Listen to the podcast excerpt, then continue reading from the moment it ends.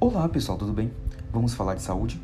Me chamo Eduardo Santos, sou estudante do segundo período de medicina da IASVAP e hoje vamos falar uma crítica reflexiva de dois curtas-metragem, No Devagar Depressa dos Tempos e Que Óculos Você Usa, enfatizando o valor que a mulher representa ainda em algumas partes do país, além das dificuldades enfrentadas e a importância da visita domiciliar para a atenção básica à saúde da população.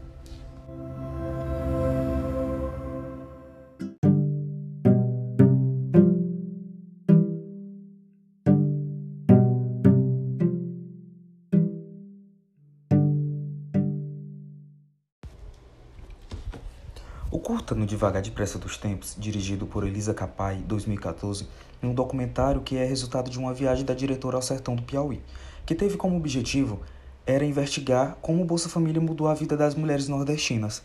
Mas a filmagem, ela se deparou com uma série de histórias de machismo e violência de gênero.